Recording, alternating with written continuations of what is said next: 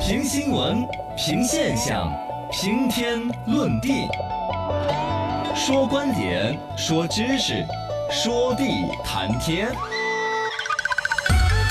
深度研究院，深度研究院，我是深度研究员。今日研究对象：神秘顾客，哦好神秘。好神秘！嗯，所谓的神秘顾客呢，就是那种其实来暗访这个店子的服务质量好不好之类的。哦，呃，网上也有了一些招聘，不过大部多数是有的是骗子，但嗯确实真实存在那种，就是让你去他餐厅免费吃顿饭，嗯完事儿还倒给你两百块钱，哎，这就叫神秘顾客，它是一种工作。哦，其实这二百块钱挣的也不容易，嗯要写调查报告啊，哦它的服务标准有没有达位啊？包括最出名的就是像米其林餐米其林厅，对，其实就是靠神秘顾客不断的来暗访，嗯判断你的味道啊、服务级别有没有达到那个级别嗯啊。打开招聘网站，类似的工作也是比比皆是。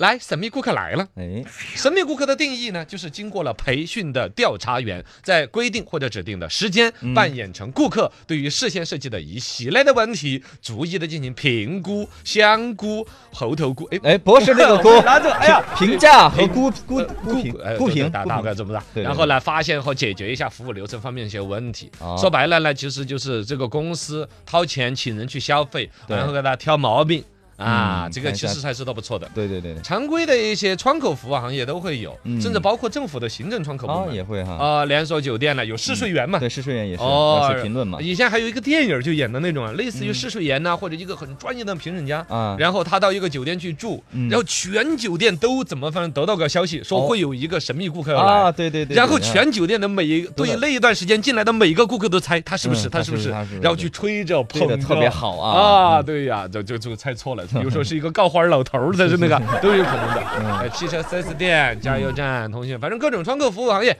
都会有这种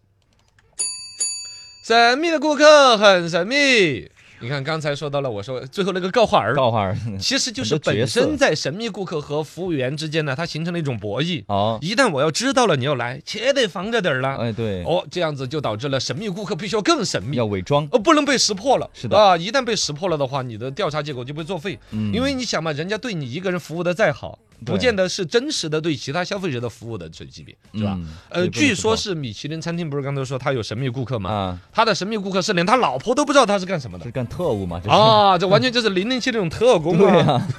有电影老里婆都的不那知种道。哇哦，然后呢，他就要各种去伪装嘛，嗯比如说有一些接后来不干这个神秘顾客了，出来接受采访说你伪装过哪些身份呢？啊，我演个流氓、演个流氓，哦分儿带哎，白痴、还吃，学生，哦你各种这这角色哈啊，这个看几年下来都是一个影帝了。考验他的服务，啊，就是要通过各种各样的身份，你比如说，你演成一个学生，到一个嗯高档的一个酒店，他可哦能就不爱待见你，嗯一看你就没消费能力。对，但就看是他服你务要怎拿么出什么样的态度，对嘎，对，这个就是考验人的时候。扮演流氓什么的，就是闹事儿哈。哎，去，哎，小娘子， 你这个豌豆儿脸咋有点儿怕呀？ 那是白痴加色狼，那是 有点儿，我演我演过了，他报警啊！我可能太过我还是不适合当神秘顾客。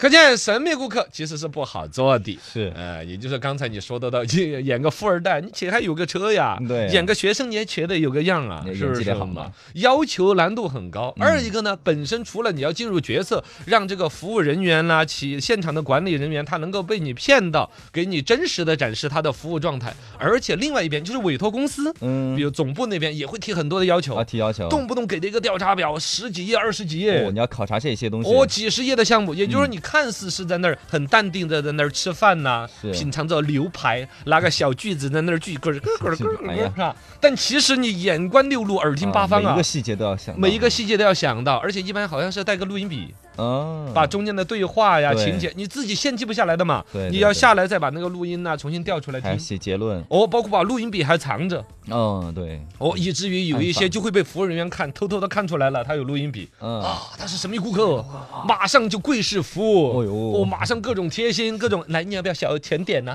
哎，要不要你按摩服务？我们这里的跪式服务 要不要给你股份啊？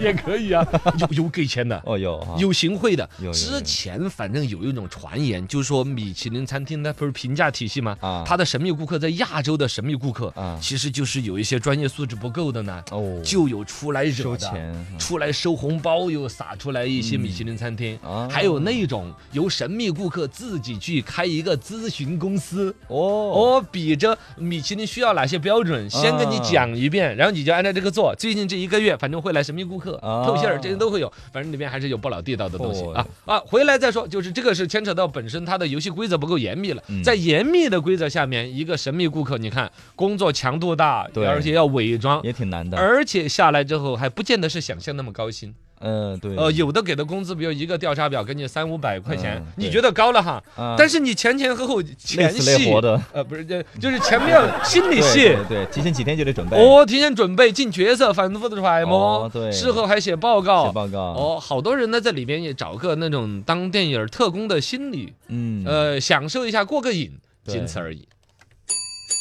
当然，神秘顾客作用还是不错的。嗯刚才你想了，你想那个服务人员，他不能够知道哪一个是神秘顾客的话，对他就笼笼统统的对所有的每消个费者人都嗯服务好，哦，都给服务好自己的业务能力、服务技能、态度，最优质的服务。对，其实这就给提炼出来了，是是吧？而一个呢，对于经营者来说，从顾客的角度去发现，哎，我这个公司，嗯我这个酒店、餐馆儿。有哪些问题嗯哎？有哪些不足之处？是不是嘛？对能够留住老客户，发展新顾客。嗯然后呢，对于竞争对手，还要去安排人去吃竞争对手那边的。哎哎，哎，对知己知彼，百战百胜啊！啊知道他在服务上面有什么偏差呀？是是是他哪个菜炒的寡 寒呐？你这啥？你竞争上面就可以差 异化。对对，啊挺有用的，哎，这个实际上总体来说是一个不错的一个游嗯戏规则。当然，还是一个底线，就是要注意到网上搞这种招聘的，对，呃，可能十有里个面有八九骗是局骗局。我们普通人不要简单的想成嗯，你有那个荣幸去体验是所谓的吃了人家的饭还倒给你二百块不钱，轻松的，哎，